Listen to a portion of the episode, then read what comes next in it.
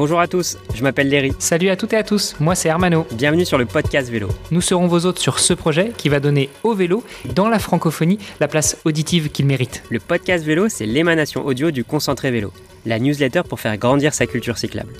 Depuis plusieurs années, j'essaie de vous partager mes découvertes, mes rencontres et mes étonnements dans l'univers de la mobilité à vélo. Voici donc le petit frère audio de ma revue de presse hebdomadaire. Sous forme d'une mini-série, découvrez comment les acteurs des territoires, des entreprises, les citoyennes et les citoyens donnent de la place au vélo au quotidien. Pour cette première saison, j'ai demandé à Hermano de m'aider pour aller à la rencontre des acteurs locaux qui font vraiment bouger les lignes en matière de solutions vélo. Vous découvrirez des femmes et des hommes, élus ou experts en matière de développement du vélo dans les territoires. Je trouve ça passionnant de donner la parole à ceux qui font ou étudient les politiques cyclables locales. Et comme le vélo c'est sympa mais c'est encore mieux à plusieurs, partagez cet épisode et ce podcast au plus grand nombre via les réseaux sociaux. Taguez-nous en story sur Instagram et nous vous repartagerons. Et une fois le pied mis à terre, empruntez le smartphone de vos coéquipières et de vos coéquipiers et n'hésitez pas à les abonner en douce au podcast. Allez hop, en selle, on met son casque audio et on lance un nouvel épisode.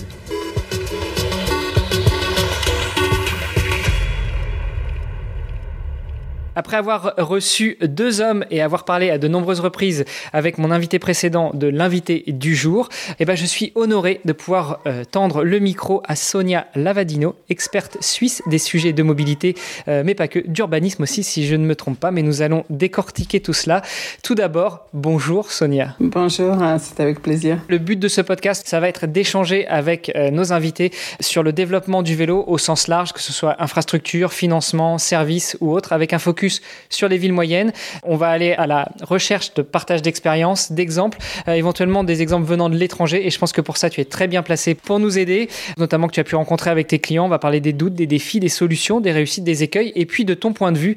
En d'autres termes, ce sera une façon simple d'informer et d'éduquer des élus locaux, des dirigeants, des techniciens territoriaux, ainsi que les citoyens et associations pro-vélo au développement du vélo dans les territoires. Sonia, si tu devais résumer ton parcours jusqu'à présent en quelques phrases. Euh, ça, c'est une grande question parce que c'est un parcours déjà long et surtout euh, plein de détours, euh, comme sont souvent finalement ces, parcours d'expertise. Je dirais que mon intérêt a toujours été celui de la question des comportements et notamment de la transition comportementale à laquelle on est tous appelés aujourd'hui.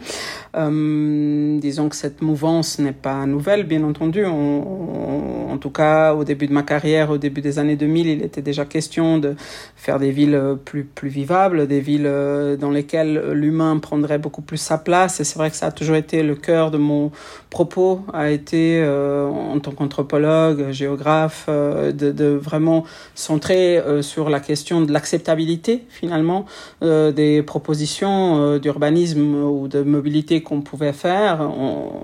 La plupart des acteurs de la ville travaille sur l'offre. Moi, c'est vrai que je me pose résolument du côté de la demande.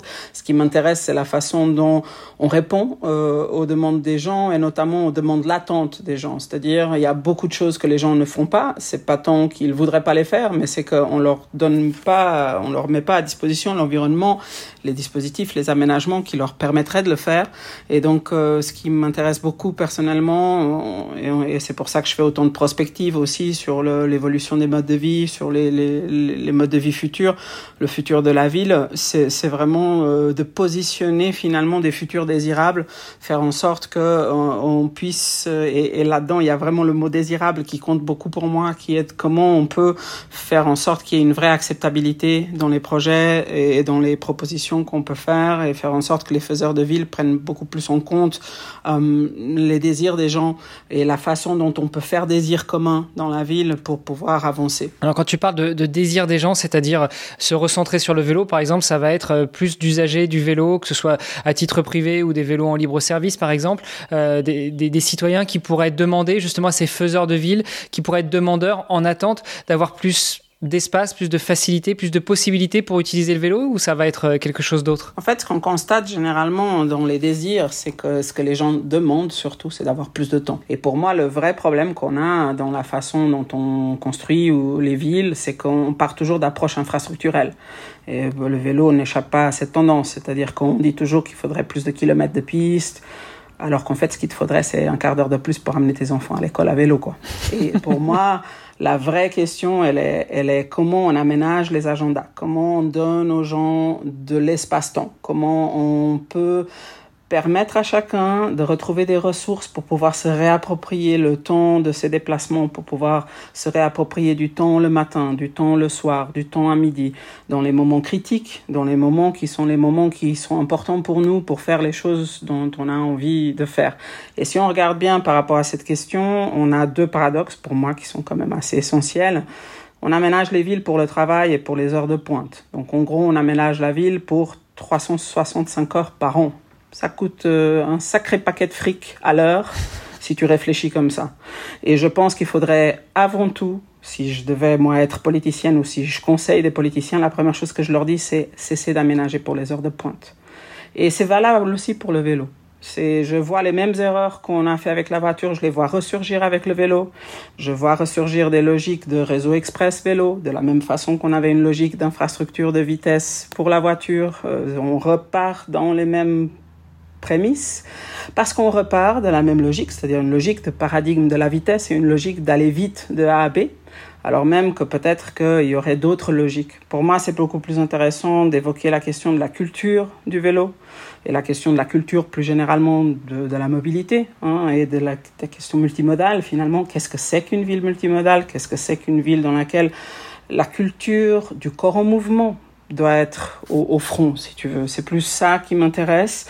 Et c'est plus, euh, pour le coup aussi, évidemment, on n'est pas tout seul quand on bouge. Et on bouge surtout pas pour être seul. On bouge généralement pour aller voir d'autres personnes, pour être à plusieurs. Et on bouge surtout, souvent, à plusieurs. Donc, en fait, on bouge en famille, on bouge avec des collègues, on bouge avec des copains, on bouge entre ados, on bouge entre enfants, on bouge à plusieurs avec des personnes âgées. Et, et finalement, cette approche qui consiste à dire qu'on traite la mobilité des individus, qu'on traite la question, par exemple, du travail ou de l'école tout seul, isolé des autres activités, qu'on traite des questions liées finalement aux, euh, aux infrastructures, c'est-à-dire aux espaces, sans s'occuper de la question sous-jacente qui est beaucoup plus importante, qui est celle des espaces-temps, de comment je vais investir ces espaces avec du temps. Parce qu'à la fin, si tu peux faire toutes les infrastructures que tu veux, si elles vont être utilisées seulement une heure par jour ou, ou, quelques heures dans la semaine. Et c'est bien tout le problème qu'on a. C'est en fait un, une espèce de zoning. On reste quand même encore dans un zoning à la fois générationnel, à la fois spatial et à la fois euh, temporel qui fait que on n'arrive toujours pas, d'une certaine façon, à intensifier les usages, à diversifier les publics, hein, faire ce que j'appelle la biodiversité des publics, assez pour créer une vraie culture du vélo, qui serait une culture qui vraiment touche euh, les enfants tout petits. Moi, je ne vois aucune ville en France aujourd'hui qui sait faire un réseau vélo pour un enfant de deux ans. Ça n'existe pas en France, alors que ça existe beaucoup dans les pays nordiques ou que ça existe beaucoup en Suisse. Et je pense que de là vient une posture fondamentalement à côté, si je peux dire, de, de la vraie demande, qui est une demande culturelle proprement. Pour toi, ce qui est important, c'est le rapport au temps et peut-être de gagner du temps. Comment on fait ça le... Alors, c'est pas de gagner du temps, c'est de bien le vivre. C'est ce que j'appelle le temps plein. Pour moi, la question, c'est le temps du déplacement, historiquement, a toujours été considéré comme un temps perdu, un temps donc qu'on devait gagner, comme tu étais en train de l'exprimer si bien. Euh, mais pour moi, tout l'enjeu, et c'était déjà un enjeu quand, quand je travaille par exemple sur des projets de transport public, ça a toujours été l'enjeu de dire la rupture de charge, le moment où tu changes d'un bus vers le train, c'est pas un moment perdu, c'est un moment que, que tu peux au contraire investir, et on l'a bien vu avec le développement, par exemple, des gares et des pôles d'échange serviciels, expérientiels, dans lesquels tu as beaucoup de possibilités. Nous, on voit en Suisse aujourd'hui euh, des cas même où les gens font exprès de rater leur train ou de rater leur bus, parce qu'en fait, ce qui les intéresse, c'est de rester en gare et c'est de faire des choses autour de ce qui se passe dans la gare. Et donc, je dis toujours, le, le, le but, c'est finalement d'être prêt à perdre du temps, mais pas à le perdre justement, à, à utiliser ce temps euh, de telle façon que finalement tu es en train d'habiter le temps. Donc la question de l'habitabilité du déplacement, beaucoup plus que de la mobilité, a toujours été mon angle d'attaque, mon, mon intérêt, parce qu'on voit bien que quand les gens habitent bien leur temps, habitent bien ce temps de déplacement, ben déjà ils ont un rapport beaucoup plus qualitatif avec la ville, avec leur environnement, et puis c'est aussi une façon finalement de pas être continuellement frustré à toujours vouloir accélérer un peu plus vite, mais au contraire à se dire justement, qu'est-ce qui me motive réellement pour faire du vélo? C'est peut-être un contact plus rapproché avec la nature, c'est peut-être un contact plus rapproché avec mes enfants, c'est peut-être le fait que je peux enfin parler à une vitesse euh, relativement euh, agréable avec les personnes avec qui je fais, je pratique ce, ce sport ou ce déplacement euh, pour le travail.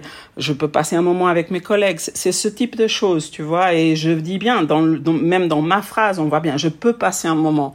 Quand je dis ça, c'est bien le temps que j'évoque c'est pas autre chose. Et donc, la, je dirais la vraie currency, euh, le, le, vrai euh, et la vraie pénurie aussi sont toujours euh, des questions liées plutôt au temps. Et donc, pour moi, mon but, c'est plutôt d'enrichir les budgets temps, c'est d'enrichir les porte-monnaies des gens, euh, toi et moi, c'est de mettre, faire en sorte qu'on qu'on soit pas si pauvre. On est aujourd'hui extrêmement pauvre, en fait, euh, dans nos porte-monnaies temporelles. C'est-à-dire qu'on a des billets de 5 minutes, des billets de 10 minutes, des billets de 15 minutes. On n'a absolument pas un billet d'une demi-heure ou un billet d'une heure, alors que c'était assez habituel, euh, jusque, je dirais, euh, aux 30 glorieuses, d'avoir facilement, de pouvoir facilement investir une demi-heure dans ton temps de trajet, une heure dans ton temps de trajet à pied ou à vélo. C'est quelque chose qu'on faisait régulièrement. Hein. Au Moyen Âge, les villes, les petits villages étaient disposés comme ça. Ils étaient à 3-4 kilomètres, donc c'était bien à une heure de distance. Ça voulait bien dire que les gens étaient prêts à investir une heure pour aller d'un endroit à un autre.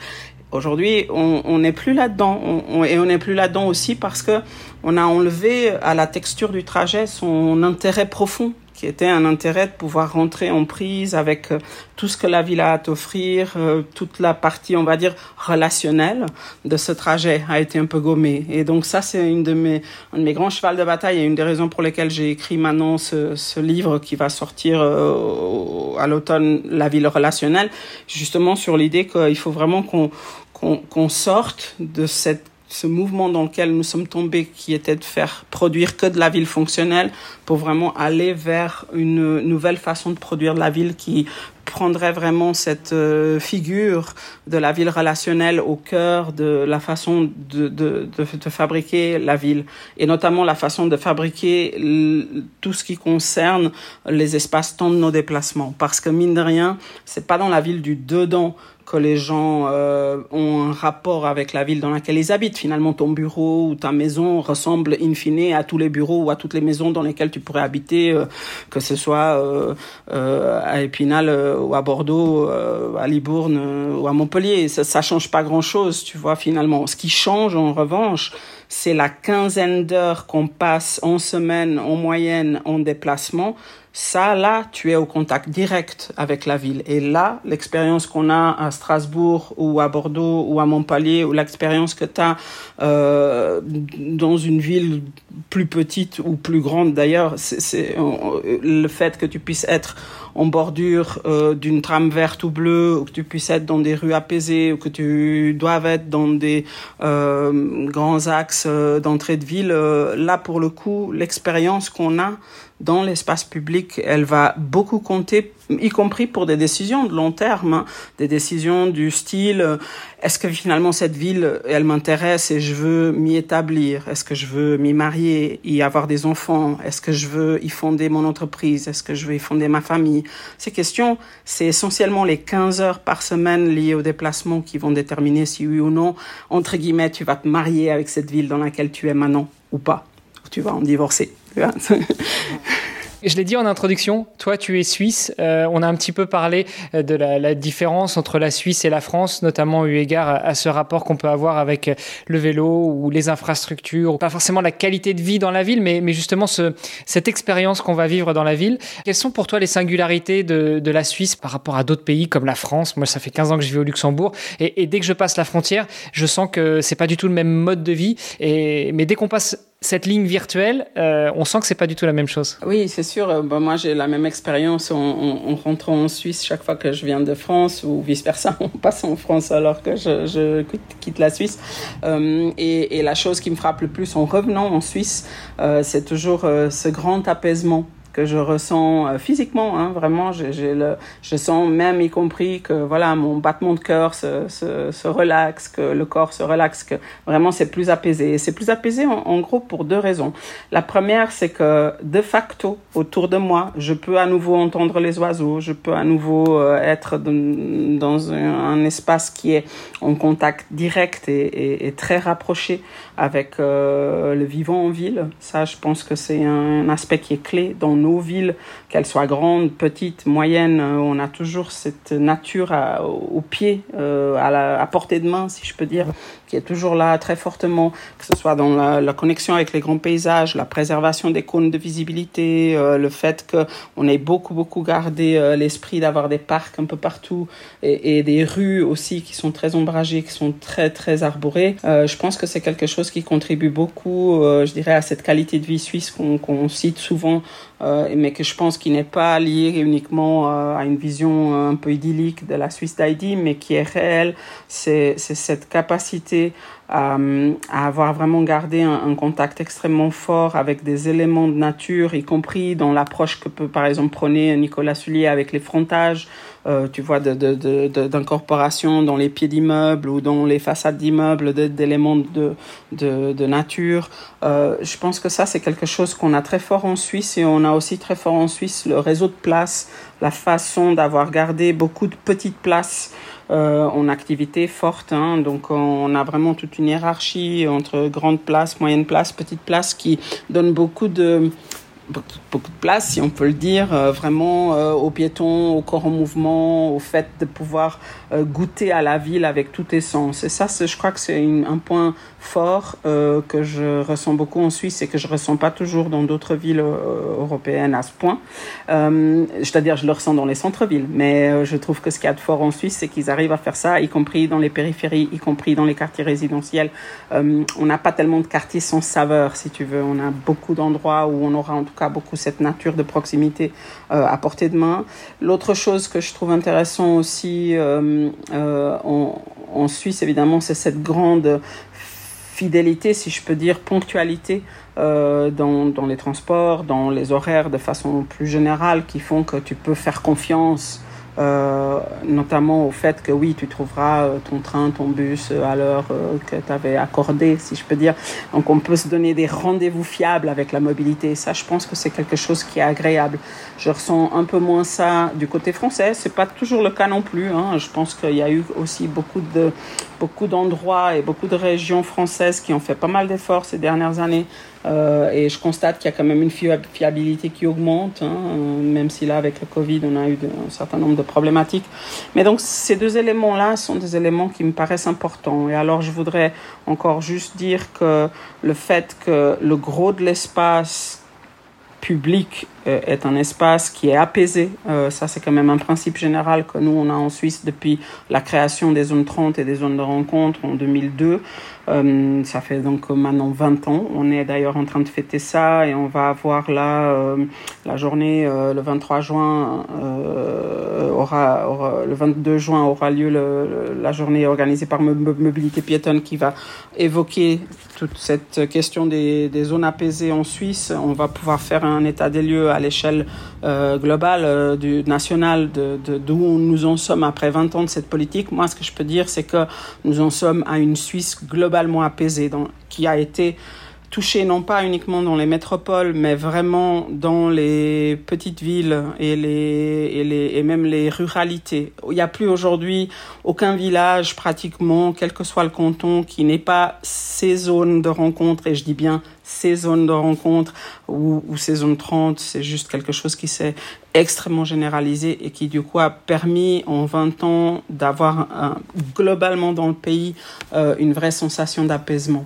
Les zones 30 qu'on voit de plus en plus arriver en France aussi et puis euh, encore pour faire le parallèle euh, avec le Luxembourg, c'est vrai que ça se démultiplie aussi euh, même si même si pour revenir sur ce que tu disais, c'est vrai que l'interconnexion entre les différents petits villages ou voire même ce, ces espaces de vie, ces espaces de rencontre dans les petits villages est un petit peu moins On les a dans les grandes villes, enfin grandes villes, on parle encore du Luxembourg, hein, mais, mais moins dans les, dans les petits villages. Oui, je crois que ce qui est fort en Suisse, c'est la question des échelles, c'est le fait d'avoir réussi vraiment à faire ça à toutes les échelles, en plus petit bien entendu, mais toujours euh, la même logique de, de donner de l'espace aux gens. Quand je dis apaisement, en fait, et ça c'est très important aussi de le dire, hein, contrairement à ce que je vois beaucoup en France où l'idée c'est somme toute d'embêter les gens qui sont adeptes de la vitesse, les automobilistes euh, ou même les cyclistes ou autres, on est dans des logiques de freiner la vitesse. Nous, on n'est pas dans cette logique. On est dans une logique de donner de l'espace à ceux qui vont lentement. C'est pas du tout la même approche. Je pense qu'il faut bien voir cette différence. Et puis, l'autre grande différence, c'est que nous, on a vraiment utilisé les zones de rencontre. Les zones de rencontre sont pour nous le 80% des espaces. Les zones 30 existent, bien sûr, et il y a des endroits où c'est le 30 qui a du sens, mais partout où on pouvait, on a beaucoup plus clarifié les choses dans le sens de créer des vraies zones de rencontre. Et, je constate qu'en France, ça, c'est pas le cas. dans la règle de Pareto, on est plutôt dans du 80-20, où c'est plutôt 20% de zones de rencontre et 80% de zones 30. Je pense que chez nous, on a vraiment pris le parti pli inverse. On a pris le pli inverse et on a plutôt fait par défaut des zones de rencontre et c'est seulement quand on ne pouvait pas le faire qu'on a fait des zones. Alors quand tu parles de zones de rencontre, c'est quoi? Ces fameuses euh, places, placettes ou ça va être des, zones où on va rencontrer les intermodalités ou, les modes de mobilité que vont être euh, le vélo, la trottinette, la voiture, euh, la camionnette, le camion, les particuliers, les entreprises. Est-ce que ça va être ça ce que tu entends par zone de rencontre? Oui, on fait des zones de rencontre. Bah, Aujourd'hui, Berne, par exemple, fait des méga zones de rencontre, y compris qui sont des quartiers entiers en fait. Hein. Ils, ils englobe vraiment euh, une dizaine de rues dans la même zone de rencontre et ils mettent tout en zone de rencontre, ce qui est une nouvelle approche qu'ils font déjà depuis plusieurs années, mais qui donc a évolué depuis l'époque où on mettait une seule rue en zone de rencontre.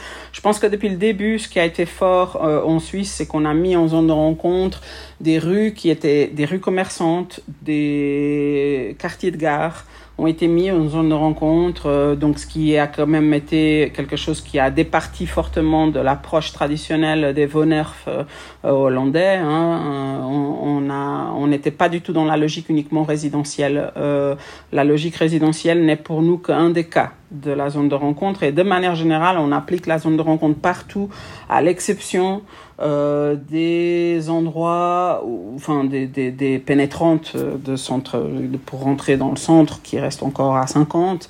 Euh, mais, mais sinon, en fait, c'est plutôt le régime zone de rencontre qui est, la, qui est le régime standard, on va dire. Et puis, on a aussi une logique un peu par, euh, par nœud concentrique. On va faire une zone de rencontre, on va faire après une zone tampon, zone, zone 30, puis après, on aura les zones encore 50, mais qui sont finalement chez nous maintenant extrêmement rares. Le 50 est devenu déjà une exception euh, chez nous. Euh, mais je crois qu'au-delà de ça, ce qu'on a aussi beaucoup expérimenté, et je pense que c'est aussi ça qu'il faut relever, c'est la question des carrefours. Parce que si on revient au vélo notamment, on sait bien que les points noirs, euh, c'est pas forcément les rues elles-mêmes ou le, la section droite, ça, ça, bon, euh, on sait faire. Enfin, les gens arrivent à circuler. Le problème principal, quand même, les frictions principales viennent de la, la gestion des carrefours et des carrefours complexes. Et là, c'est vrai que bah, la ville de Bâle, notamment, ils ont expérimenté avec des carrefours en zone de rencontre, ce qui est une innovation assez phénoménale. Et j'en ai parlé euh, dans mes billets LinkedIn sur les, ce que j'appelle moi les carrefours vivants. Et c'est une notion que j'aime beaucoup, qui pour moi a beaucoup de portée pour transformer réellement les, les, les rapports entre les gens et les questions de conflit d'usage pour moi, si je, de nouveau, si je devais agir que sur un seul point, j'agirais sur les carrefours. Je mettrais tout mon argent là-dedans. Je mettrais pas du tout d'argent euh, dans euh, la question euh, des pistes cyclables. Enfin, évidemment, tu peux y mettre de l'argent. Mais ça, tu peux le faire pendant 10-15 ans. C'est d'ailleurs quelque chose qu'on a fait. Et tant qu'on n'a pas résolu les points noirs des carrefours, ben, on en restait au même stade en termes de part modale. Tu grignotes ici et là 1% de part modale, mais tu réussis absolument pas à conquérir les familles, tu réussis pas à conquérir les enfants, tu réussis pas à conquérir les personnes âgées parce que chaque fois qu'ils arrivent au point noir, eh ben ils sont morts. Mais littéralement en plus morts, c'est pas juste une c'est pas juste une expression. Donc pour le coup, je crois que ça c'est un vrai une vraie question pour moi qui est dans quoi tu dois mettre ton argent, dans quoi tu dois prioriser pour que ta politique fonctionne réellement en termes de culture du vélo. Toi le vélo à titre personnel, est-ce que c'est euh, c'est un mode de transport que tu utilises? Oui, j'utilise euh, j'utilise beaucoup le vélo. J'habite au bord du lac des Quatre Cantons, on a on a tout un réseau qui est d'ailleurs pas que de pistes cyclables, parce que je, je peut-être je peux en toucher un mot tout de suite. Bien sûr. Que, ce que la Suisse a fait, comme comme comme je trouve coup de génie, a été de dire on va finalement préempter toutes les rues normales, toutes celles dont on n'a pas vraiment besoin pour la circulation euh, de la voiture et toutes les rues plus petites, toutes les rues résidentielles et toutes les rues agricoles, on les préempte pour la circulation euh, des piétons, des cyclistes, du cheval et des, des véhicules agricoles et des riverains et c'est tout. Et on interdit à la circulation générale. Et donc moi, dans mon cas, j'ai beaucoup, euh, j'utilise énormément le vélo au quotidien, ouais, que ce soit le vélo mécanique, j'ai aussi un vélo électrique, ça dépend après de ce que je suis en train de faire euh, selon, selon les cas et les distances. Mais euh, je vais beaucoup utiliser le vélo ouais, pour aller à la gare, pour aller à la piscine, pour aller faire mes courses. J'utilise beaucoup le vélo. Donc c'est des distances qui sont à 3, 4, 5 kilomètres. tous, les, tous les attracteurs que je viens de citer sont entre 3 et 5 kilomètres. Et donc parfois j'y vais à pied, mais c'est sûr comme ça prend tout de suite 45 minutes, une heure. Je vais souvent aller à vélo. J'utilise beaucoup le vélo. En combinaison avec euh, les transports publics s'il s'agit d'aller plus loin euh, pour faire des déplacements longs. Non, je combine aussi beaucoup avec le bateau. Je combine beaucoup le vélo avec le bateau pour faire des j'aime beaucoup faire du bateau j'ai la chance d'habiter au bord d'un lac donc pour le coup il y a beaucoup de bateaux qui c'est ce que j'allais dire c'est pas donné à tout le monde mais non, c'est pas c'est pas le cas de tout le monde mais c'est aussi une chance qui est liée au fait que l'intégration des transports publics chez nous elle incorpore aussi les, les, bateaux, les téléphériques, tout ça fait partie du même abonnement général. Et donc, c'est vrai que ça incite, si tu veux, hein, une utilisation très forte des deux mêmes réseaux, je dois dire. Et ça, je pense que c'est un point clé de la politique suisse des transports qui est de mélanger réseau de loisirs et réseau quotidien. Euh, et je pense que c'est une force de la Suisse que d'autres pays devraient imiter, euh, que je vois malheureusement pas tellement à l'œuvre dans. Euh, en France, généralement, on sépare vraiment les deux politiques. On a une, un peu une politique du genre les mobilités de la semaine, les mobilités pour le travail, puis on a une politique vélo pour les loisirs. Je trouve ça aberrant. Pour moi, il y a vraiment besoin de beaucoup mieux connecter ces deux politiques, beaucoup mieux mutualiser les infrastructures, beaucoup mieux mutualiser les budgets pour qu'on arrive à, créer cette politique aussi d'un vélo qui soit un vélo euh, pour le plaisir, pour, pour, pour, pour cette lenteur dont je parlais avant, mais quand je dis lenteur, on s'entend quoi. Tu vas quand même mettre à une vitesse euh, agréable pour le vélo, euh, entre 12 et 18 à l'heure, ça me semble quelque chose qui est intéressant. Mais donc pour le coup, le fait aussi qu'on n'aille pas créer nos propres infrastructures euh, en essayant de reconquérir, si tu veux, dans la voirie principale, mais qu'on ait plutôt finalement opté pour reconquérir directement des rues entières qu'on a entre guillemets euh, enlevées au réseau principal pour en faire des rues vélo, si on veut, ou des rues, euh, mais qui sont pas que pour le vélo justement, mais je vais dire plutôt plus globalement des rues mode actif. Ça, pour moi, c'est le grand secret de la façon dont la Suisse a réussi aujourd'hui à offrir euh, à l'échelle nationale 18 000 km vélo euh, on, finalement on site propre, si on peut dire, sans avoir dépensé un centime pratiquement, parce que c'était des rues qui étaient déjà là. Ouais, alors après, la question se pose de quid de ces usagers, des utilisateurs de ce réseau-là avec une voiture, avec un véhicule utilitaire, avec un camion, euh, et qui a été reporté sur... Il n'y a pas de camion dans ces routes. Hein parce que ces routes sont justement des routes qui, comme je viens de te dire, le... alors il y a quand même eu un petit euh, investissement. Tu disais des engins agricoles. Oui, voilà, des engins agricoles. De temps en temps, c'est sûr qu'ils sont gros, hein, ça arrive, mais ils sont ils sont gros, mais ils, ils vont à des vitesses qui sont relativement euh, basses justement, et puis qui sont compatibles. Bah, je dis pas évidemment que quand tu croises un engin agricole, ceux qui sont vraiment hyper larges, eh ben tu te mets sur les bas côtés quoi. Je crois qu'il n'y a pas non plus de grands problèmes de ce point de vue-là. La personne qui conduit les engins, ils sont aussi eux très au courant. Et comme on a ces rues-là sont très fréquentées par les cyclistes chez nous et par les familles entières, donc pour le coup c'est clair que voilà les gens ils font une cohabitation. Après euh, c'est vrai qu'on n'a pas nous des problèmes que je vois régulièrement en France qui sont euh, d'avoir beaucoup de poids lourds euh, dans des rues de campagne si tu veux. Ça c'est vrai qu'on n'a pas tellement nous les poids lourds sont très clairement concentrés sur le réseau primaire et ils essayent pas tellement dans les réseaux secondaires et tertiaires et donc là-dessus c'est vrai qu'on on, on, fait, enfin, on fait attention à ce que ce soit en effet pas le cas, qu'on n'ait pas trop cette diffusion. Et l'autre chose qui est importante aussi quand même à dire, c'est que pour le coup, on concentre notre argent dans l'aménagement de certains tronçons clés qui sont quand même des tronçons du réseau primaire parce que ou bien tu as perdu la continuité dans ces réseaux dont je parle tertiaire ou secondaire.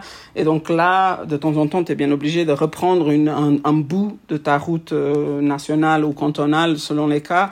Et là, on va, on va, hum, disons, il y aurait un il est important, évidemment, là que tu mettes le paquet. Donc, pour le coup, ça nous a aussi permis de réserver l'argent aux endroits qui étaient vraiment conflictuels, qui étaient vraiment problématiques et à très bien aménager les un ou deux kilomètres qu'on a en section, on va dire, partagée avec des routes du réseau primaire. Ça, c'est une approche que je trouve euh, plus judicieuse d'une certaine façon que l'approche qui consiste à vouloir aménager des kilomètres et des kilomètres sur du réseau primaire, alors même qu'on sait que ça va être confortable pour personne. Pour revenir sur ce que tu disais tout à l'heure, par exemple les carrefours, quand on a une piste cyclable euh, qui est même pas euh, différenciée de la route, mais juste une bande dessinée par terre, et qu'à un moment les vélos doivent tourner dans un sens, ou les automobilistes doivent tourner dans un autre, ou il y a un feu euh, qui va être légèrement décalé entre les vélos et les automobilistes, on court au drame. Ouais, je pense que bon, nous on a fait beaucoup de progrès, mais ça je les vois aussi apparaître maintenant chez vous avec les SAS vélos, cette idée d'avoir vraiment 3, 4 mètres, 5 mètres de, distance entre le, le, le moment de départ des vélos puis le moment de départ des voitures. Ça, je pense que c'est quelque chose qu'on a généralisé il y a déjà beaucoup de temps et qui est quelque chose qui est vraiment utile. Mais au-delà de ça, c'est plus l'apaisement global du carrefour. C'est même aussi le fait de finalement supprimer des feux autant que possible. Dans certains cas, simplifier un certain nombre de rayons de giration, les, les rapetissir, faire en sorte que l'éco-visibilité soit augmentée, euh, beaucoup plus euh, simplifier les lignes de désir pour les vélos, euh, comme d'ailleurs pour les, les, les, les, piétons, dans ce genre de carrefour, c'est-à-dire vraiment reprendre la géométrie du carrefour en entier, plutôt en pensant aux humains d'abord. Ça, c'est quelque chose que qu'on essaie de faire. Je dis pas qu'on est réussi partout, mais dans les cas où on a réussi, euh, et je connais quelques bons carrefours, et Bâle notamment a vraiment beaucoup travaillé ces carrefours, y compris des carrefours hyper complexes, dans ce sens-là, et, c'est plutôt une réussite. Beaucoup parlé de différents points de vue, notamment du tien, mais euh, je t'ai pas beaucoup présenté. Tu nous as dit tout à l'heure que tu avais une formation d'anthropologue, de géographe. Il me semble que tu as monté une entreprise qui s'appelle Bifluide il y a quelques années, dix ans maintenant. Euh, Est-ce que tu peux nous en dire plus et, et qu'est-ce qui t'a amené à ce besoin de créer une société? Moi, j'accompagne essentiellement les collectivités euh, et aussi euh, des opérateurs de transport euh, public euh, comme Transdev ou RATP par exemple avec qui j'ai pas mal travaillé euh, sur euh, les questions euh, liées à, à, leur stratégie de mobilité ou à la façon dont on va développer euh, les réseaux euh, ou, ou, ou, les aménagements à la fois à l'échelle de la du territoire ça peut être les grands territoires. Hein. Tu citais précédemment Épinal, ben, j'ai travaillé avec la communauté d'agglomération d'Épinal euh, ou avec euh, le Grand Nancy, euh, des, des, des, plutôt des métropoles à la fois grandes, enfin relativement grandes. Hein. Je travaillais avec Grenoble, je travaillais avec Rouen, donc on est quand même dans des territoires de vie qui, qui dépassent le demi-million, voire qui atteignent le million d'habitants. J'ai beaucoup travaillé pour Paris aussi, pour accompagner la stratégie euh, du plan piéton. Voilà, donc on a, on, ce qui m'intéresse moi, c'est une logique de territoire de vie dans son ensemble, et puis d'avoir, euh, je dirais, euh, une approche qui justement dépasse un peu les périmètres et qui a, euh, j'essaie vraiment de développer une stratégie territoriale en analysant aussi les capacités de la géométrie du réseau. Donc j'ai développé euh, beaucoup de paquets algorithmiques dans la façon dont on travaille, dans l'analyse du réseau au départ pour faire en sorte que on puisse vraiment tirer le meilleur parti du réseau que t'as parce que on a on hérite des routes euh, qu'on a on a les rues qu'on a on a les places qu'on a et on va pas réinventer les rues et les places qu'on a. Donc il faut faire avec ce qu'on a. Et c'est sûr que euh, une équipe ne joue que ce que l'autre équipe permet de jouer. C'est comme au foot hein, donc d'une certaine façon tu ne pourras jouer qu'avec le réseau routier que t'as. C'est ça ton point de départ c'est ça ton ton ta, ta plateforme de jeu. Et puis à partir de là ben, on va avoir un, conseil stratégique qui va permettre de, d'une certaine façon, reconquérir ce réseau, faire en sorte qu'on puisse tirer le meilleur parti du réseau qu'on a pour en faire, je dirais, de façon systémique, un, réseau plus intéressant pour les humains et pas uniquement pour les véhicules. Et donc, c'est bien pour ça que j'essaie aussi d'attirer l'attention sur le besoin intergénérationnel d'avoir vraiment un réseau qui convienne à tous les humains et pas seulement à quelques-uns et pas seulement pour quelques motifs et pas seulement à quelques heures, mais d'avoir vraiment une logique beaucoup plus forte de d'intégration, on va dire, euh, euh, relationnelle dans, dans tout ça.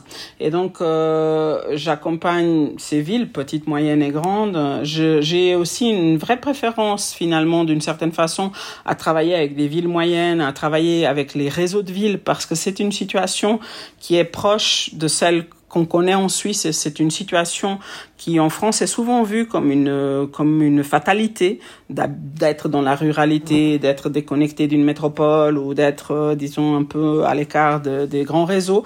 Et, et, nous en Suisse au contraire on, on, on, a souvent cette situation dans des fonds de vallée ou dans des endroits qui sont sur le plateau mais qui sont pas forcément euh, dans le giron direct d'une métropole euh, et, et, on a au contraire développé depuis maintenant une trentaine d'années une politique forte de réseau de villes et de réseau de bourgs qui est finalement euh, qui se révèle très performante du point de vue de comment tu peux faire vivre euh, ensemble finalement des territoires par par corridor ou par constellation qui vont regrouper un certain nombre de villes qui sont chez nous des villes moyennes à, à, à 10, 15 000 habitants avec un certain nombre de bourgs qui vont être dans les 2000, 3000 habitants et qui vont finalement fonctionner ensemble en constellation d'une façon qui est très intéressante, notamment portée par leur euh, réseau de modes actifs, par leur la façon dont on peut se déplacer à pied à vélo entre ces bourgs, entre ces bourgs et ces villes moyennes, et puis euh, les complémentarités qu'on a pu créer avec le rail et avec les, les bus et notamment car postal euh, sont aussi très intéressants de ce point de vue-là. Donc c'est des vraies politiques multimodales à l'échelle des petits réseaux de villes. Je pense c'est vraiment le modèle exportable de la Suisse qui, que j'essaye en tout cas d'apporter dans, dans des territoires qui sont finalement assez similaires, mais dans lesquels souvent on a l'impression encore que sans la voiture, euh, c'est une fatalité, on peut rien faire. Alors que nous, au contraire, c'est des territoires où on sait, parce qu'on a pu le démontrer, que c'est pas une fatalité du tout. On peut très bien faire du moment qu'on s'appuie sur cette armature euh, du corps en mouvement comme étant la première armature à desservir finalement pour ces plus petits territoires le dire comme ça. Mais alors justement, comment est-ce que tu fais? Si tu prends l'exemple de certaines communes rurales en France qui sont euh, séparées euh, l'une de l'autre, donc on a des, petits spots de 200, 500 habitants euh, qui sont séparés l'un de l'autre de 3, 4, 5, 10 km par des grosses nationales. Si tu n'as pas de voiture, le vélo, la trottinette, en dehors de prendre un peu plus de temps, ça peut s'avérer relativement dangereux. Comment est-ce que tu fais pour créer cette constellation de petites villes, de petits bourgs, de petits villages euh, mm. qui va être interconnecté et qui va permettre à l'habitant du village 1 euh, de pouvoir euh, redescendre et d'aller voir son copain qui va être séparé tous les deux de, 10 km s'il n'a pas de voiture ou de transport en commun? Ben, Une première chose que je voudrais dire, nous on a fait une étude, une assez grosse étude pour l'association d'élus Transité qui sur toute la France, sur huit territoires dans des assez grands territoires. On a étudié euh, Grenoble, Nantes, Rouen, mais on a aussi étudié des plus petits territoires comme euh, euh, Montauban, Valence, donc des villes plus moyennes, voire petites. Et puis on a aussi étudié justement un réseau de villes du style que tu évoques à Lamballe, Lamballe Terre et Mer, avec donc la commune de Lamballe qui est un peu plus grande, mais beaucoup du coup de petits petits villages dans Lamballe. Est-ce qu'on a pu euh, voir, c'est, c'est oh, bah déjà première chose, on a déjà pu voir des pratiques qui sont réellement là. Euh, en effet, des personnes qui sont à vélo, à vélo électrique, euh, comme partout aussi, la pratique du vélo électrique augmente beaucoup chez vous en ruralité, euh, comme, comme, comme dans toute l'Europe. Hein. C'est pas un phénomène propre à, à, la France ou à la Suisse. C'est vrai que nous en Suisse, on a une croissance particulièrement forte avec une croissance de 200 à 300% par an de vélos électriques euh, chez nous. Je pense que beaucoup de gens aimeraient avoir ce type de croissance à deux chiffres qui, qui est énorme. Qui est... Bah, surtout beaucoup d'entreprises qui fabriquent ou qui revendent des vélos électriques. qui, voudraient, euh, c'est clair, ouais, euh, je pense qu'on a, on a, on va vraiment, et, et c'est quelque chose qui se dément pas, ça fait déjà plusieurs années que c'est le cas. mais ce qui me paraît intéressant, c'est aussi le fait que finalement dans les distances, il y a beaucoup de distances qui permettraient même de le faire avec simplement des vélos mécaniques ou, en effet les trottinettes.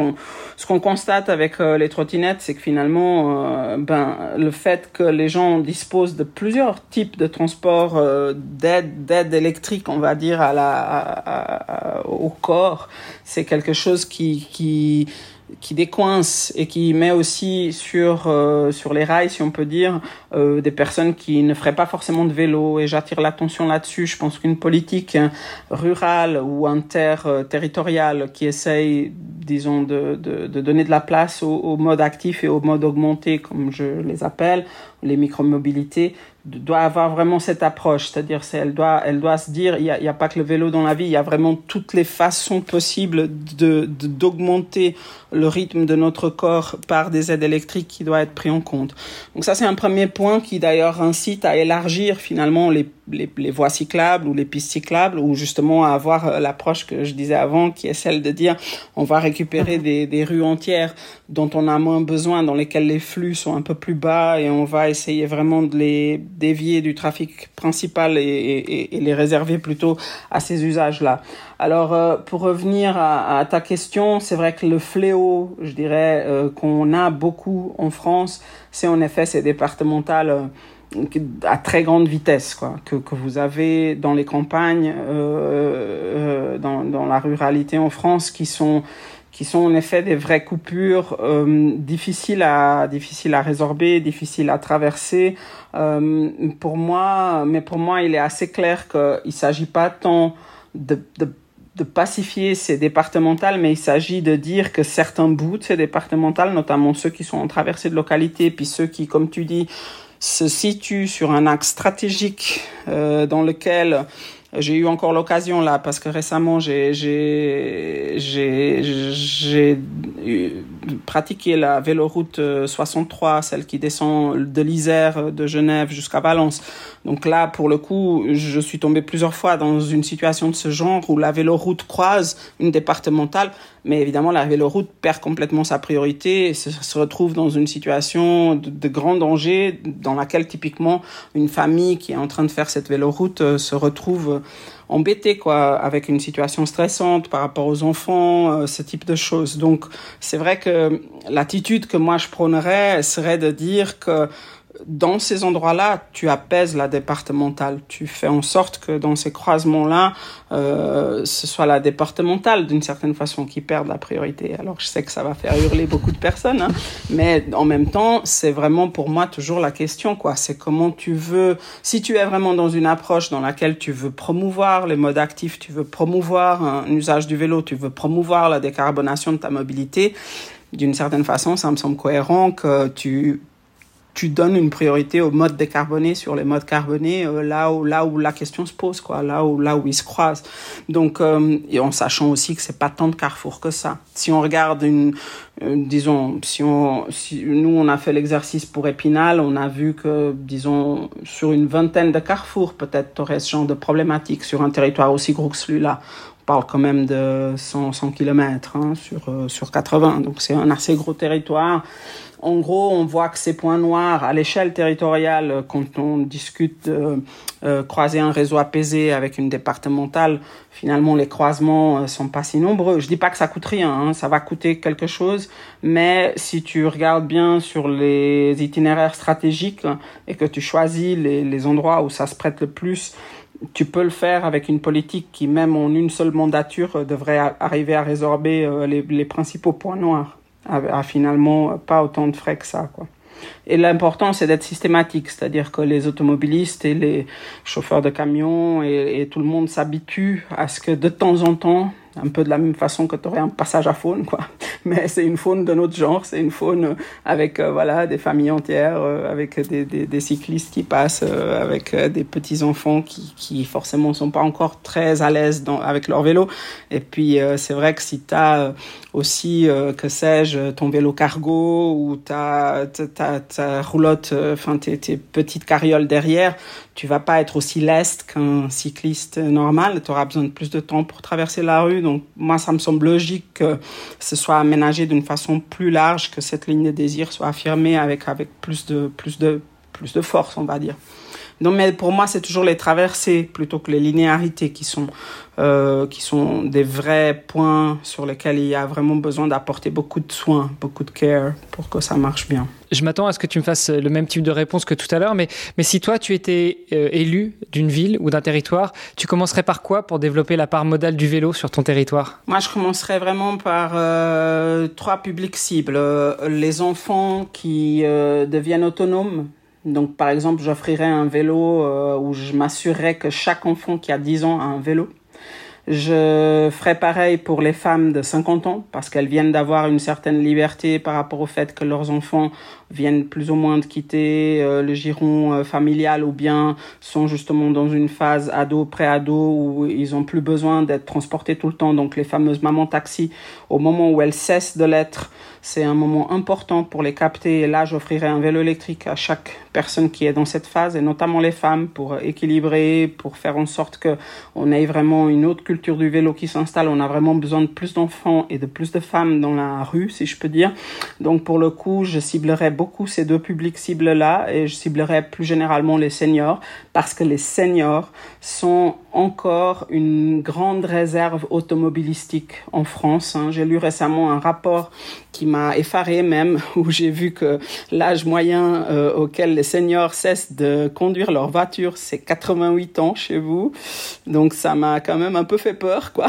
je me suis dit que ce serait quand même bien qu'ils la lâchent un peu plus tôt. Et donc euh, je pense que le vélo électrique pour les seniors, notamment comme cadeau à la retraite, ça me paraît très logique. Mais je dis pas forcément un cadeau direct, mais en tout cas des aides ciblées qui soient très fortes et qui étaient très ponctuellement pour ces cycles de vie-là, ça ferait vraiment monter euh, la part modale très très vite sur des publics cibles qui sont ceux dont on a vraiment besoin pour diversifier les usagers du vélo. Alors tu parlais tout à l'heure de, l'âge moyen auquel les, seniors lâchent la voiture et tu citais 88 ans, en tout cas en France. Euh, c'est vrai que quand je suis arrivé au Luxembourg, j'ai été choqué d'apprendre que mon permis de conduire n'était valable que jusqu'à mais maximum 50 ans, parce qu'à 50 ans, tu dois repasser un examen de santé euh, pour t'assurer que tu es toujours non seulement apte à mmh, conduire le véhicule, mais aussi en capacité de conduire un véhicule. Et ça aussi, je pense que c'est quelque chose qui manque. Mais bon, on n'est pas là pour parler des voitures, on est surtout là pour parler des vélos et éventuellement des interactions entre les voitures et les vélos. Et toi, justement, une fois que tu seras élu et tu, tu te concentrerais sur ces trois types de populations-là, euh, comment est-ce que tu décrirais la ville de tes rêves? Ben, pour moi, ce serait une ville qui, justement, qui ferait vraiment plein de place à ce que je puisse vraiment faire beaucoup de choses à vélo, mais pas tout faire à vélo comme on a tendance à dire non plus, mais vraiment une ville dans laquelle c'est facile à ce que je puisse monter sur mon vélo et à ce que je puisse démonter de mon vélo.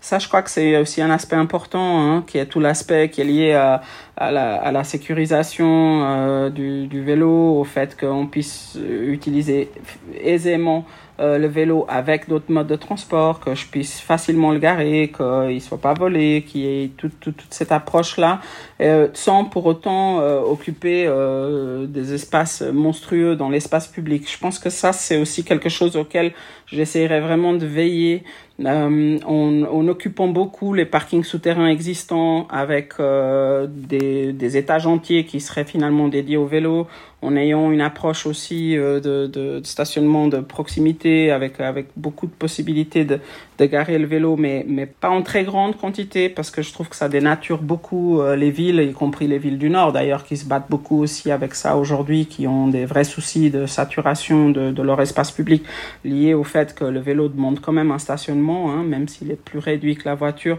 Mais je pense que j'aurais une vraie attitude, euh, on va dire, euh, euh, frugale, minimaliste et de, et de rénovation urbaine plus que de création de nouveaux parkings, mais plutôt de vraiment utiliser beaucoup de parkings déjà existants, les reconvertir pour des usages liés au vélo.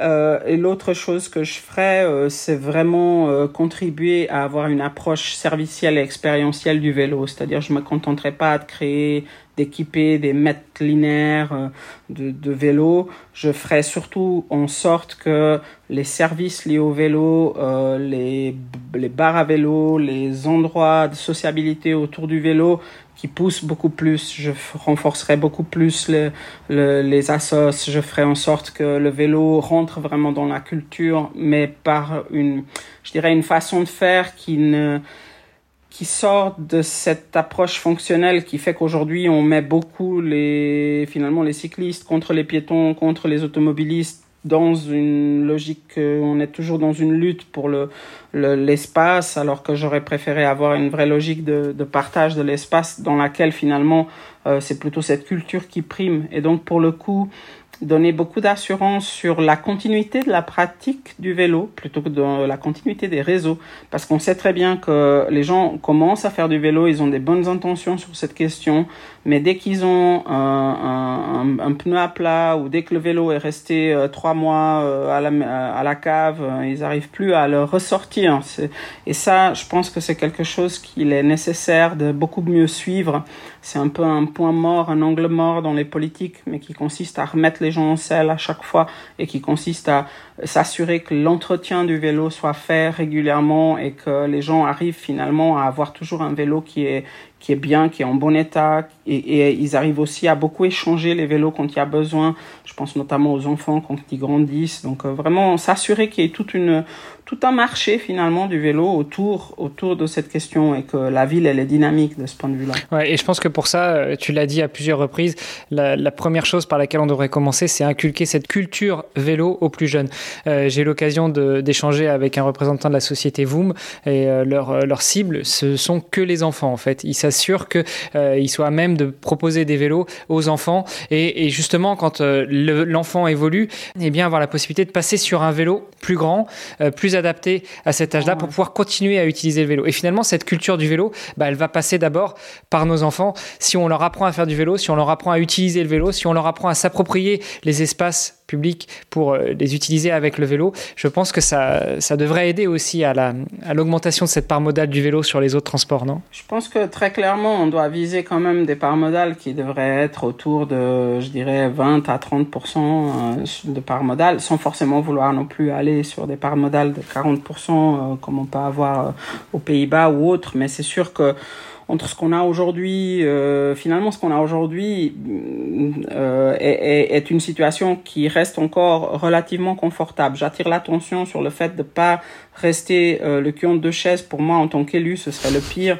C'est d'arriver à une situation dans laquelle j'aurais 8, 10%, 12% de part modal vélo et je continuerai à avoir une très forte part modale voiture et je continuerai à avoir, bah, par définition, une très forte part modale piéton qui est quand même triple ou quadruple celle du vélo. Hein. J'attire l'attention là-dessus aussi quand même, hein, parce que fait, c'est quand même la situation dans laquelle aujourd'hui euh, se retrouvent beaucoup de territoires français qui ont commencé à développer le vélo et qui, et qui se rendent compte que, bah, mine de rien, le vélo, ça prend aussi de la place et que si on reste dans une logique de segmentation une logique dans laquelle on, on donne de la place euh, à un mode de plus sans tenter de faire en sorte qu'on ait une réelle cohabitation, on, on va pas s'en sortir. Je crois quand même que euh, la, la question principale, c'est euh, d'arriver à, à, réguler vraiment euh, la vitesse euh, globale dans la ville hein, à, à 20 et si on arrive à faire ça, ben, pour le coup, on arrive quand même à beaucoup mieux s'approprier tout l'espace à disposition.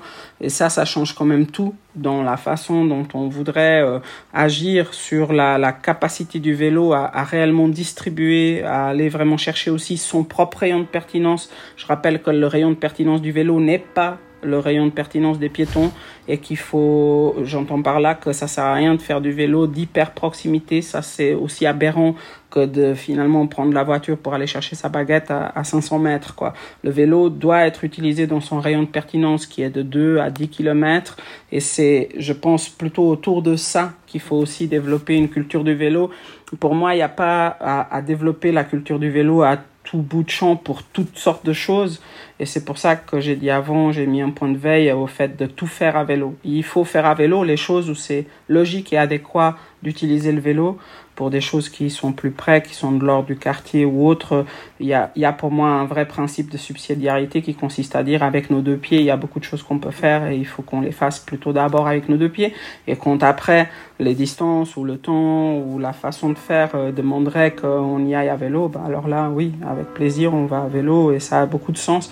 Et c'est vrai que si on arrive à combiner euh, je dirais, à bien utiliser le, vélo dans son rayon de pertinence. Là, on, arrive quand même énormément à, à utiliser euh, euh, je dirais que finalement, à pied, à vélo, tu arrives à couvrir 80% de tes besoins. Il y a finalement peu de choses dont tu as vraiment besoin qui se situent à plus de 10 km de, de là où tu es, généralement. Tout dépend encore où est-ce que tu habites.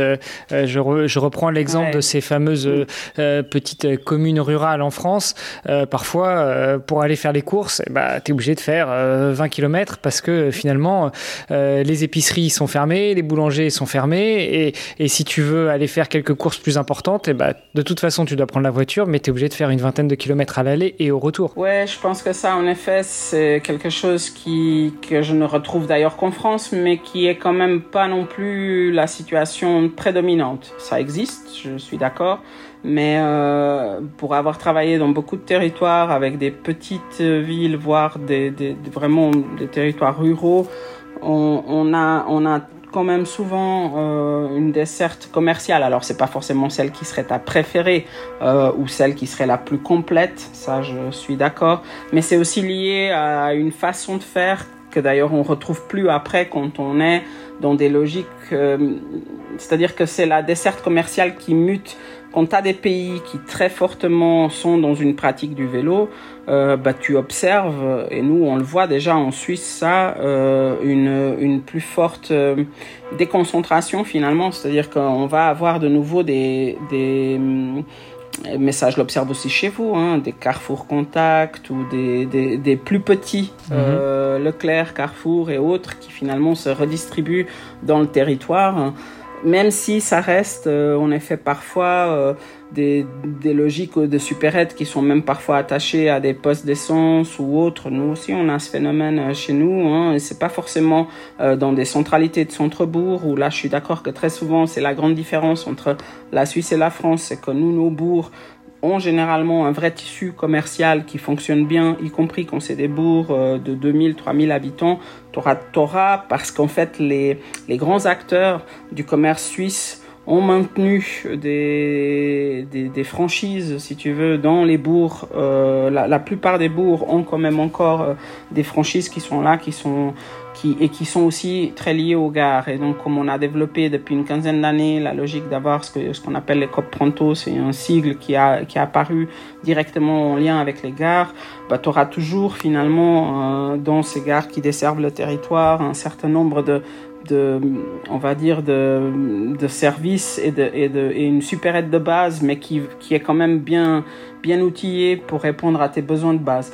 Donc je pense que ça, c'est quelque chose qui va aussi évoluer. Le, vrai souci reste encore quand même celui du travail, qui lui souvent se retrouve euh, par, par aussi relégation, je dirais, des, des populations en termes de capacité d'achat euh, de leur maison on a des distances domicile-travail en France qui sont souvent autour de, de, de 20, 30 km dans les régions rurales. Ça, c'est, un fait. Et je pense que là, on a ce que j'appelle la malédiction des 30 km, c'est-à-dire une distance qui, elle, est très difficile à couvrir, euh, y compris d'ailleurs en transport public, autrement que par un rail. Si t'as pas de rail performant sur cette distance-là, les, les bus sont pas très performants. Et donc, pour le coup, tu te retrouves en effet un peu condamné à utiliser la voiture. Mais je pense que là aussi, c'est pas forcément une, une fatalité. Il y a des façons de, de résorber ça, et je pense d'ailleurs qu'aujourd'hui, peut-être plus encore qu'à d'autres époques, euh, selon les cas, selon le type de travail qu'on fait, selon le type d'horaire qu'on a, on a euh, d'autres façons aussi de s'organiser. Euh, je voudrais quand même dire que très souvent, euh, c'est pas uniquement une politique de mobilité qu'il faut mettre en place, mais c'est une politique aussi d'accompagnement des horaires. Je, reviens sur le début, notre thème des temporalités, mais c'est la question de savoir comment tu vas faire pour que tu puisses un peu mieux jongler avec toutes ces questions euh, liées aux différents motifs, l'accompagnement des enfants, les achats, euh, le, le travail, les aménagements temporels, les aménagements d'horaires sont, de mon point de vue, les bienvenus parce qu'in fine, ça, ça ne coûte rien en termes, c'est pas les millions que coûtent les aménagements aménagements spatiaux et ça a au contraire beaucoup de beaucoup d'effets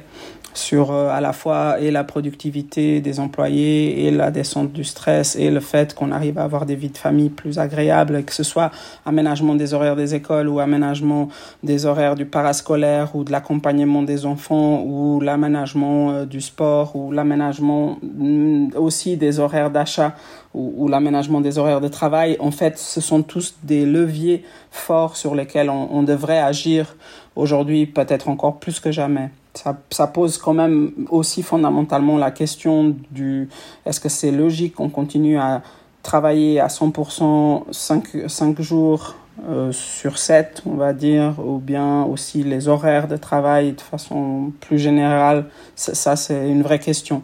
Je dis ça parce que plus globalement, de la même façon qu'on est en train de toujours aménager nos villes avec des surcoûts extrêmement importants qui se chiffrent en milliards pour finalement seulement 365 euh, heures par an, la fameuse heure de pointe. De la même façon, on aménage nos temps de vie et la façon dont on vit pour 4000 semaines, je rappelle, hein, au total d'une vie, hein, 4000 euh, week-ends, ça pose quand même beaucoup de questions de mon point de vue en termes d'investissement, de tous les milliards qu'on met dans les aménagements de nos vies alors même qu'à la fin, c'est quand même pour relativement peu de temps qu'on passe sur terre. Il me semblerait que peut-être donner un peu plus de marge de manœuvre sur les aménagements de nos semaines, les aménagements de nos vacances, les aménagements de, de nos temps de vie euh, permettrait peut-être d'économiser quelques milliards ici et là et de les répartir à meilleur escient sur une meilleure qualité de vie sur d'autres points. Avec tous ces, toutes ces suggestions que tu fais des élus qui voudraient mettre un petit peu en pratique tout ce dont on vient d'échanger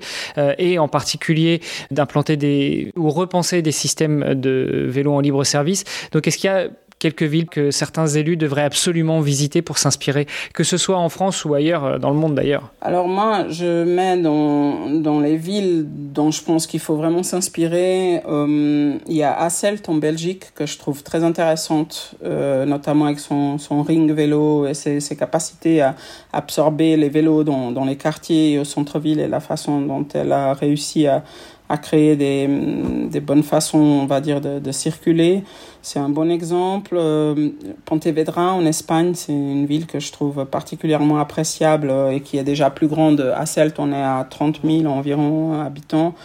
Euh, je pense que, alors que Pontevedra, on est à 80 000, c'est une ville qui a choisi de ne pas avoir de transport public, de vraiment mettre tout le paquet sur les piétons et les les cyclistes finalement, et qui, a, qui est vraiment une ville euh, apaisée et qui a mis vraiment plus le, au cœur de sa démarche les enfants. Donc c'est une ville euh, particulièrement intéressante à suivre pour la question euh, liée aux enfants et au développement autonome des enfants et au, parcours autonome des enfants qui vont à pied à vélo à l'école tout seuls. Donc ça c'est quelque chose que je trouve vraiment intéressant. Dans des villes plus petites, euh, je pense que la Suisse a beaucoup de bons exemples. Hein. Moi, j'emmène souvent mes délégations. Euh, quand j'ai des délégations qui viennent avec moi, je fais un parcours qui leur fait visiter des villes euh, qui sont des villes moyennes chez nous, comme Delémont euh, ou euh, Holton, qui, qui, Soler, qui sont des villes du plateau suisse qui ont beaucoup développé le vélo et qui, où vraiment ça fonctionne extrêmement bien euh, pour le vélo, pour des villes de cette taille, euh, entre 10 et 15 000 habitants. Et puis après, je pense qu'on a on a des cas comme, euh, que sais-je, par exemple, Buren an où je vais souvent euh, pour montrer comment on peut accrocher des logiques à la fois liées à la gare, liées à la voie verte, liées euh, au parcours touristique, mais aussi au parcours, disons, en pleine campagne, là pour le coup. Hein. C'est une toute tout, tout petit village de 1500 habitants, mais qui est très exemplaire de ce point de vue-là. Donc je dirais que des, des bons cas euh, abondent, si je peux dire. C'est pas c'est pas manque d'avoir des bons cas. La question est plutôt en effet comment tu fais en réseau. Moi c'est pour ça que les délégations que je fais visiter, euh, je préfère plutôt toujours leur montrer le réseau des villes, comment comment les villes se coordonnent entre elles, comment elles font des choses, plutôt que de voir une ville en particulier. C'est dans ce sens-là que je pense que les villes du plateau euh, sont sont un bon exemple. Euh, les villes du plateau suisse, parce qu'elles elles, travaillent en réseau. Oui, c'est un petit peu ce dont on avait échangé avec Thomas Peignard, euh, le directeur mobilité de l'agglomération d'Épinal, euh, où finalement il nous explique que les 78 communes de l'agglomération fonctionnent en réseau.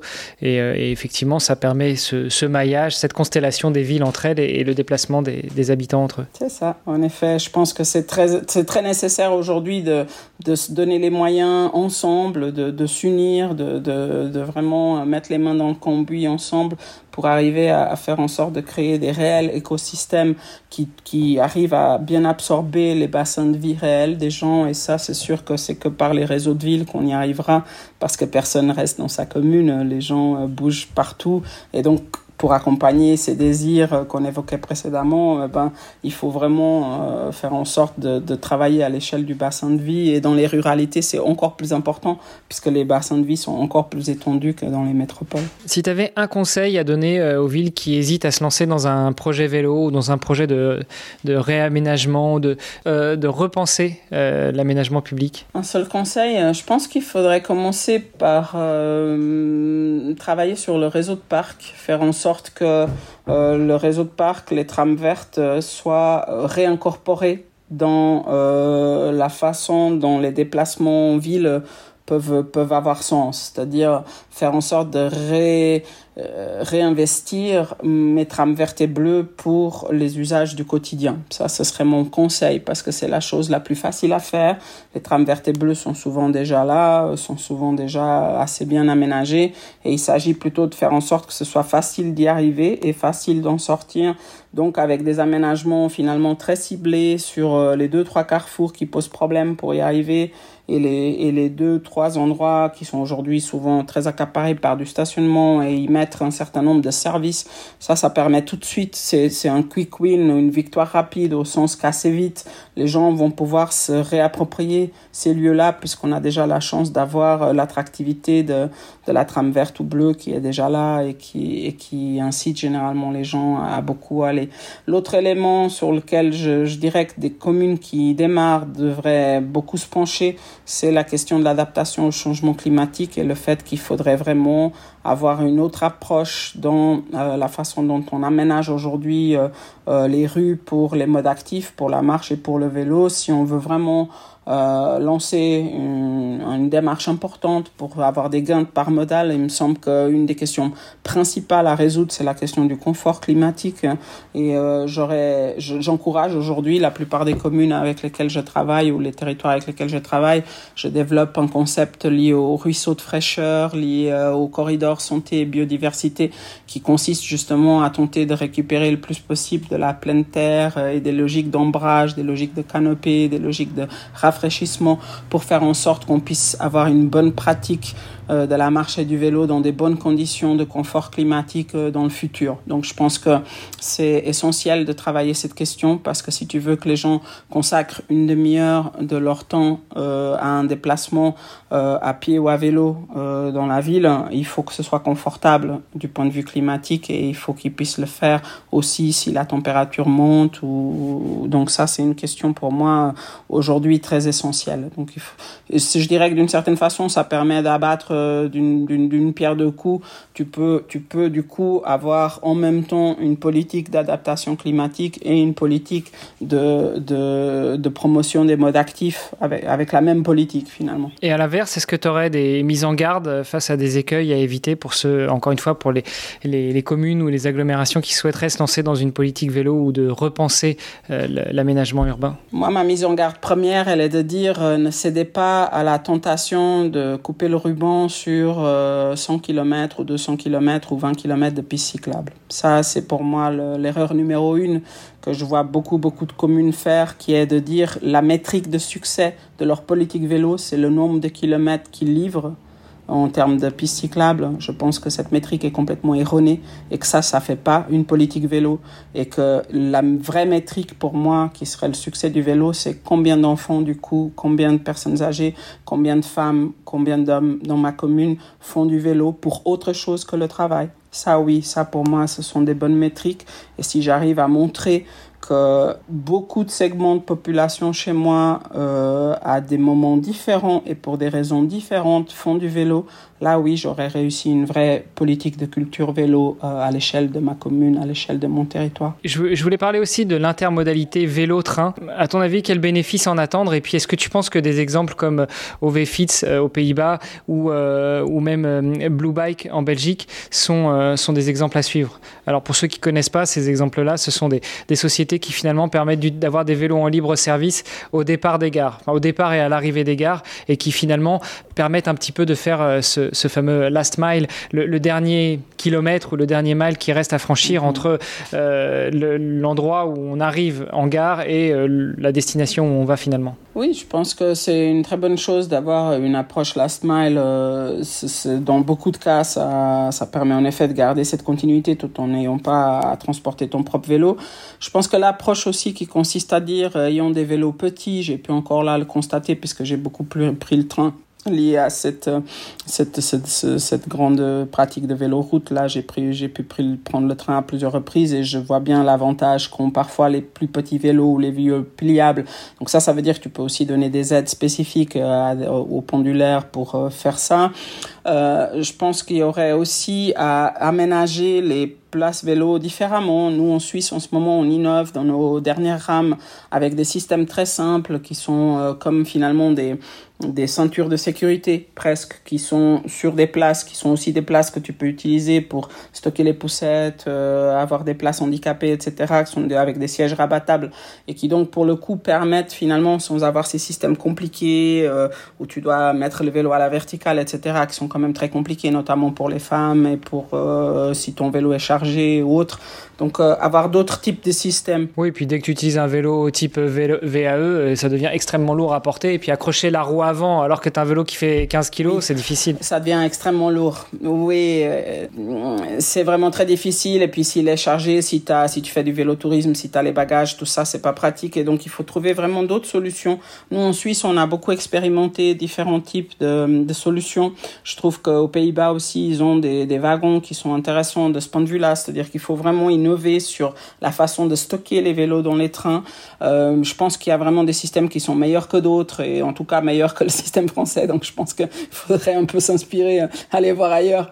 Euh, bah, il n'y a pas de... Non, bah, disons, de ce que je constate dans les, dans les TER ou dans les trains que j'utilise français, quoi, qui n'ont pas, pas, pas encore, enfin, qui ont souvent le même type de système, même si je suis d'accord. et surtout, après, ce qu'on constate quand même, c'est c'est le manque de place généralisé. Après, je suis d'accord aussi que le train n'a pas pour vocation à la base de transporter des vélos et qu'il ne s'agit pas non plus de dire, parce que après, à la fin, c'est quand même vers ça qu'on arriverait, d'avoir des wagons entiers qui transportent des vélos. Je pense qu'il y a un moment où la logique n'est pas celle-là. La logique serait en effet plutôt d'avoir des logiques de vélos euh, dans les villes combinées, euh, une, offre combinée, ou bien d'avoir euh, d'autres types encore de, de logiques et aussi d'accepter que parfois, ma foi, tu feras pas tout à vélo. Je pense que c'est aussi quelque chose qui, qui, doit, être, euh, qui doit être clair. Mais, mais, mais je pense qu'il y a quand même encore beaucoup de marge de manœuvre sur l'intermodalité. Euh, je pense que ça, c'est quelque chose qu'il faut vraiment quand même qu'on améliore. Mais je dirais que là encore, il faut l'améliorer avec des systèmes simples, des systèmes qui soient aussi mutualisables avec d'autres usages, euh, des logiques récursives et, et, et qu'on puisse aussi facilement redéfaire si y a besoin de redéfaire. Je crois que là-dessus, il faut, il faut être beaucoup plus pragmatique que ce qu'on est aujourd'hui. On essaye d'avoir des infrastructures trop dédiées. De mon point de vue, il faudrait vraiment revenir à quelque chose de, de beaucoup, plus, beaucoup plus simple d'usage, beaucoup plus facile à mettre en place et, et quelque chose qu'on puisse aussi mettre en place dans pratiquement tous les trains, tous les wagons, toutes les, gares et, tous les, bus ou tous les cars, plutôt que des systèmes qui sont coûteux, qui sont coûteux à installer ou qui sont coûteux à entretenir et puis qu'après on n'arrive pas à multiplier. Parce que l'enjeu, que tu cites en filigrane là, c'est l'enjeu de la multiplication, c'est l'enjeu de, de, de, faire en sorte que justement si tu as une part modale de 20-30% de gens qui, qui, qui, utilisent ça, mais alors on est d'accord que dans les pendulaires c'est pas c'est pas autant. Hein. Donc pour le coup, mais je pense quand même qu'en effet, la, la, les systèmes que tu évoques de, de plateforme, de façon plus générale, je pense que la, le fait même d'avoir son propre vélo n'empêche pas que dans beaucoup de cas, c'est très pratique d'avoir accès à un réseau de vélos en libre service. C'est la, même logique que pour la voiture et le car sharing. Je pense que c'est évident que dans le futur, on va avoir beaucoup plus de systèmes euh, plutôt d'abonnement, des systèmes serviciels, des systèmes dans lesquels euh, l'idée c'est que quand tu as besoin d'un vélo, bah, tu en trouves un facilement quoi, et que ça n'a pas besoin d'être le tien par rapport au Covid, on n'en a pas encore parlé dans cet épisode. Euh, est-ce que tu trouves que le Covid a justement eu un impact, qu'il soit bénéfique ou pas, sur la, mutation des parts modales du vélo dans le transport? Je pense notamment à ça parce que si on reprend l'exemple de Paris, euh, pendant des années, euh, il a été très dur d'envisager d'aménager certaines pistes cyclables. Et pendant le Covid, on a vu l'émergence, l'apparition de ces fameuses coronapistes qui ont fait qu'en 15 jours, on a réussi à avoir des pistes cyclables, notamment je prends le pont qui relie Paris à Nanterre, alors que euh, pendant des années, on nous a dit que c'était trop coûteux, trop compliqué, euh, trop difficile à mettre en place eu égard aux autres modes de transport, et finalement, ça a vu le jour. Donc, est-ce que pour toi, le, Covid a eu un impact qui soit positif ou pas sur la part modale du vélo Oui, je crois que très clairement, on peut le dire. On voit un peu partout euh, ces parts modales monter. Euh, je pense que c'était pas que les coronapistes, c'est sûr ça, ça a aidé parce que de fait, ça donne un peu plus de place pour pouvoir le faire, mais ça a aussi coïncidé avec une époque où euh, ben, les gens étaient plus en recherche aussi d'un contact plus rapproché avec euh, le vivant en ville, avec la nature, et était aussi dans l'idée d'avoir un moment dans lequel ils pouvaient le passer en plein air euh, et justement pas euh, agrégé dans des transports publics ou, ou, ou un moment encore à l'intérieur, alors même que c'était une époque où on voulait surtout pouvoir être à l'extérieur. Donc je dirais que c'était un peu une, coïncidence heureuse dans laquelle l'offre euh, a pu répondre à la demande parce qu'on a en même temps fait en effet toutes ces choses qui étaient réputées impossibles et qu'on a faites tout d'un coup sous mode expérimentation mais qui ont vraiment permis de donner des continuités euh, et surtout dépasser certains points noirs comme les ponts, euh, comme certains carrefours, euh, alors même que euh, avant c'était bah, souvent des projets qui étaient dans les cartons depuis en effet des décennies. Donc c'est bien de, de voir que ça, ça a pu. Il y a aussi quand même un effet de choc d'offre dans le sens que comme tu as réussi d'un coup à, à, livrer finalement beaucoup de ces coronapistes en même temps, bah, évidemment que ça crée un, un appel d'air, si je peux dire.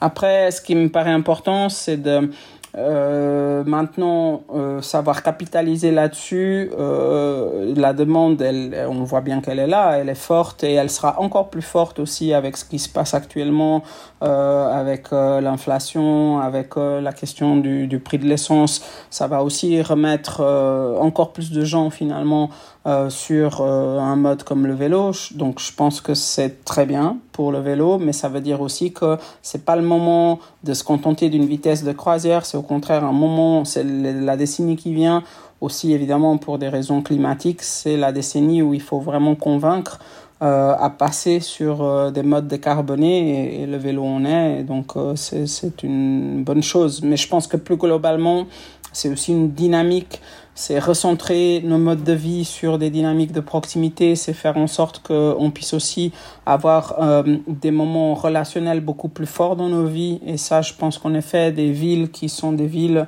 qui font de la place à des modes plus apaisés de se déplacer, euh, on, la, on la cote de ce point de vue-là, répondent aussi mieux aux, aux, envies des nouvelles générations. Et donc, de mon point de vue, euh, c'est tout bénef, mais je dirais que euh, ce que je retiens, moi, de, de la Covid, c'est que ça a été vraiment un, un tapis euh, rouge, d'une certaine façon, un accélérateur des politiques.